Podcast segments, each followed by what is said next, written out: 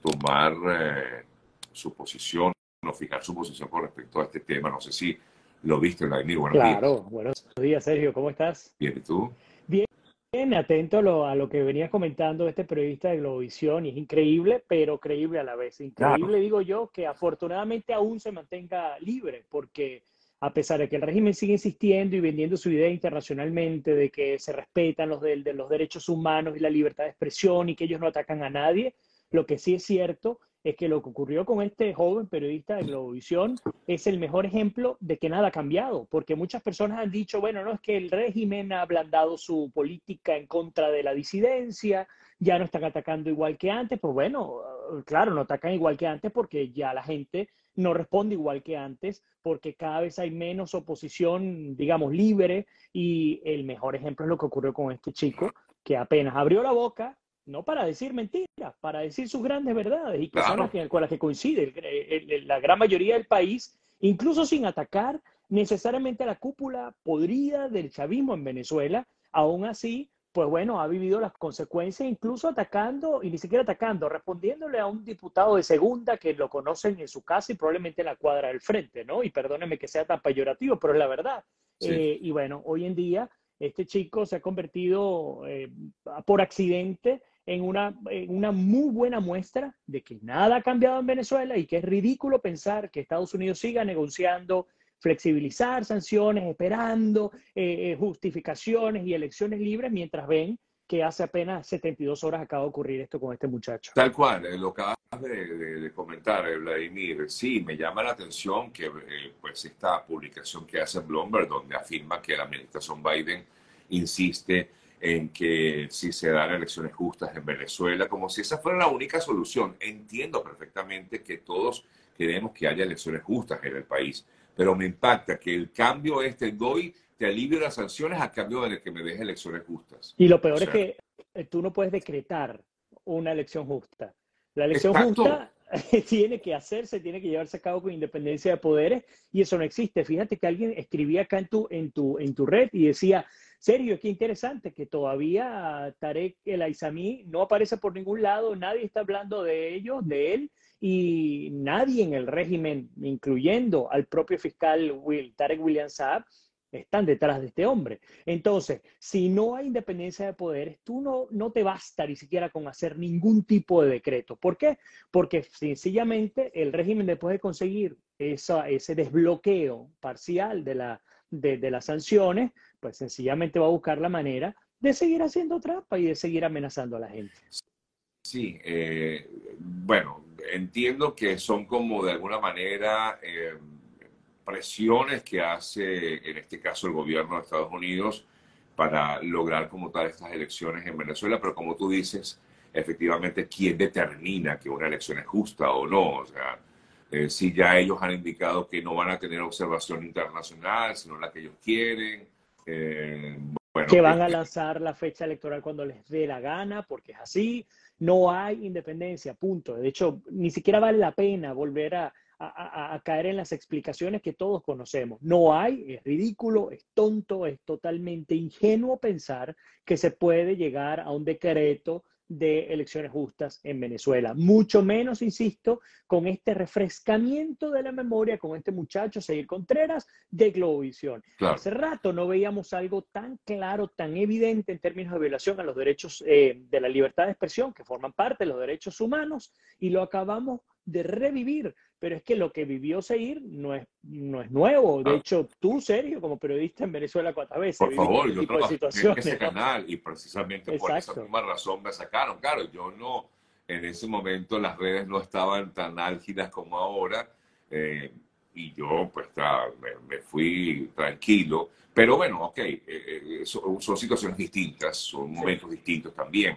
Cuando yo trabajé en ese canal era momento de protestas fuertes en Venezuela, ¿no?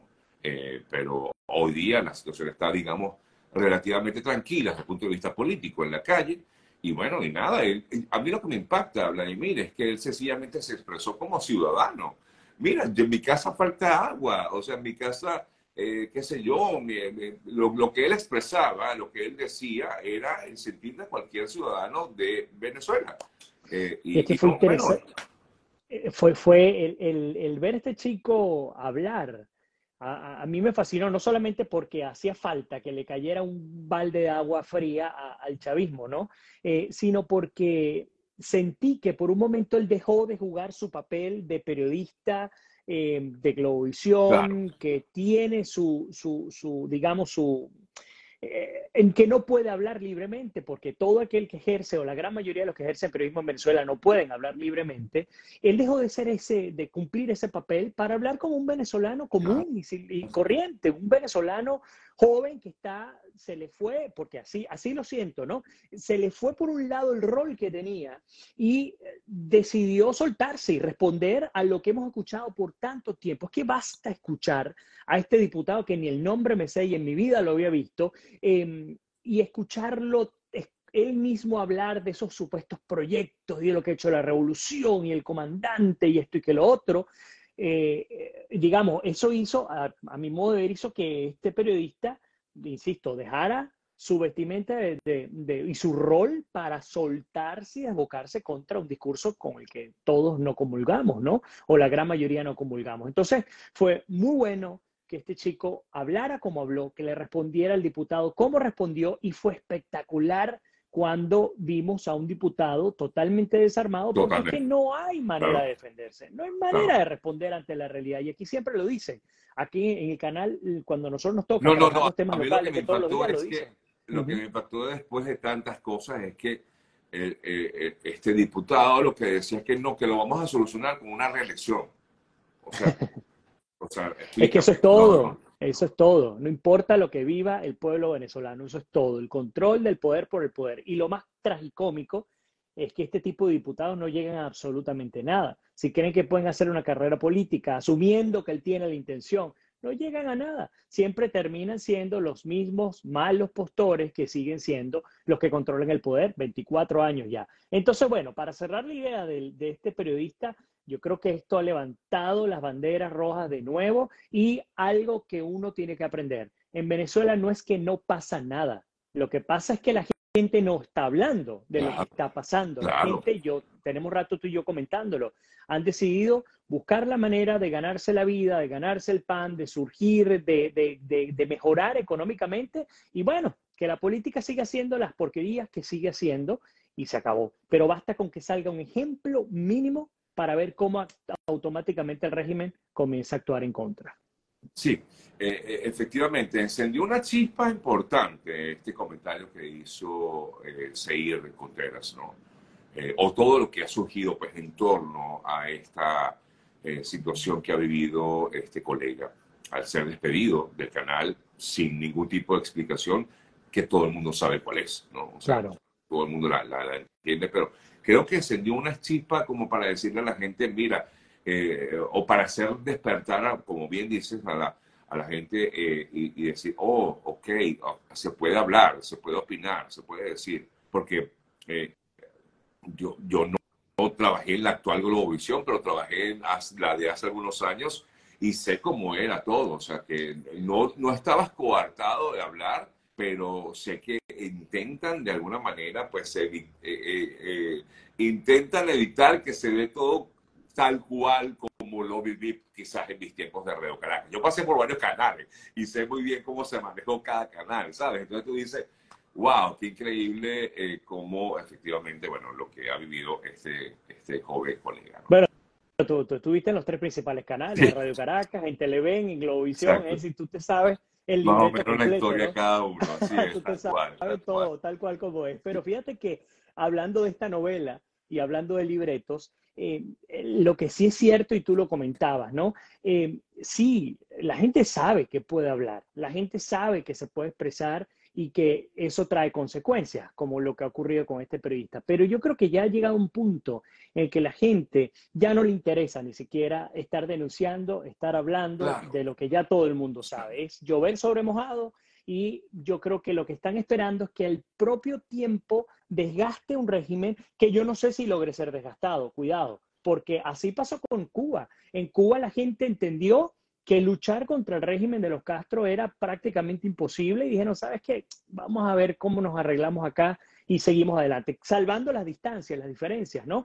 Eh, pero así fue. y ahí está, los Castro, eh, Fidel murió, el otro está a punto de morir, ahora está Miguel Díaz Canel, el Partido Comunista sigue controlando el poder y después de los Castro seguirá el castrismo en Cuba. Y es porque justamente se acostumbró el pueblo a, convivir con esta gente. Nosotros muchas veces hablamos de la, la oposición en Venezuela, cómo buscaba convivir o cohabitar con el régimen, pero también nosotros como venezolanos aprendimos a golpes, a balazos, a, punta de prisión y de exilio, aprendimos a convivir con un régimen que se acostumbró a gobernar y nosotros a sobrevivir. Esa es la triste realidad. Entonces, todo va a marchar bien, van a seguir yendo los artistas internacionales a Venezuela, van a seguir vendiendo Ferraris a pesar de que hay un supuesto bloqueo, pero llegan los Ferraris, llegan los Porsche, llegan los Corvette, llegan los Rolex, siguen llegando a Venezuela, pero no va a pasar nada mientras que alguien no alce la voz como lo hizo este muchacho.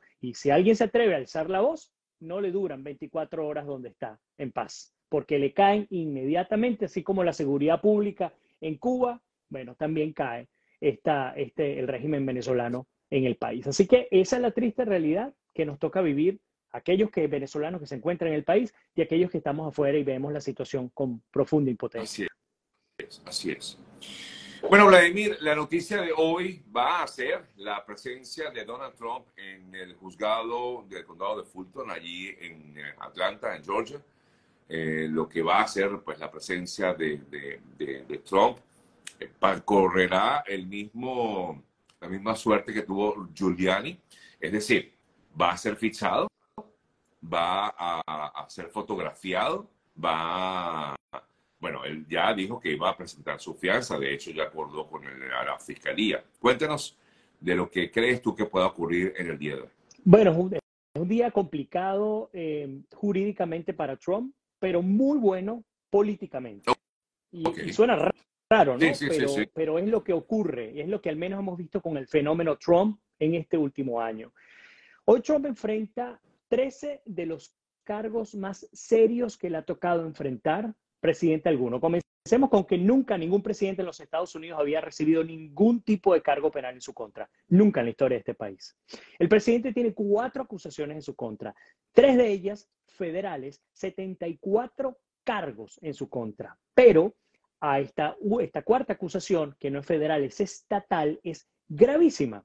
¿Y por qué es gravísima? Porque aunque no es federal, e insisto, es estatal, hay 13 cargos en los cuales se le está acusando de presuntamente haber hecho todo lo posible, individual y corporativamente, y ya voy a hablar de ese tema, para revertir el resultado electoral en Georgia eh, para las elecciones presidenciales del 2020, en la que ganó el presidente Joe Biden.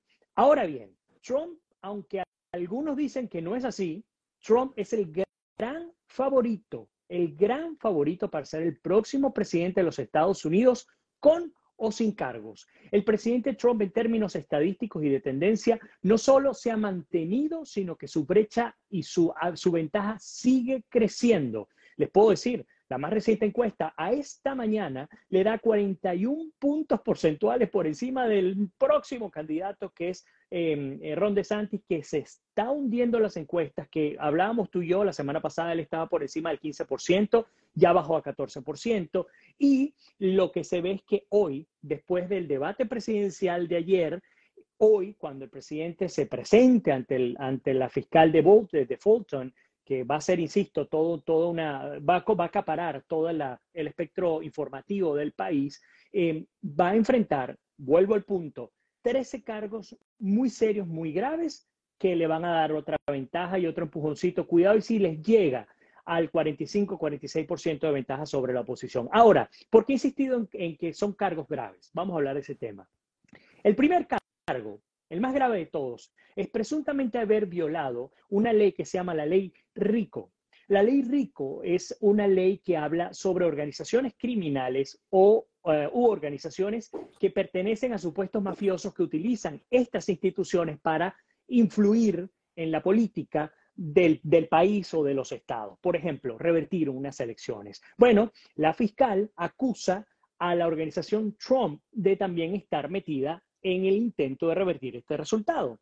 Si se llegase a comprobar que esto fue así, el presidente Trump podría presentar una condena, una sentencia, perdón, de 20 años de prisión, solamente por el primer cargo, que es el más grave. Es tan grave que de los 13 cargos, el primero, la fianza del primero, que es la presunta violación de la ley Rico, se calcula en 80 mil dólares la fianza. De resto, los otros 12 cargos son 10 mil dólares por cargo. En cuento corto, em, el problema que yo veo aquí jurídicamente es que no solamente el presidente Trump y su abogado Giuliani han sido acusados, sino que detrás de ellos hay una docena de personas que están siendo encausadas jurídicamente porque presuntamente intentaron revertir el resultado electoral. Así que la, la pelota no está del lado del presidente Trump jurídicamente, aunque insisto, políticamente sí la está.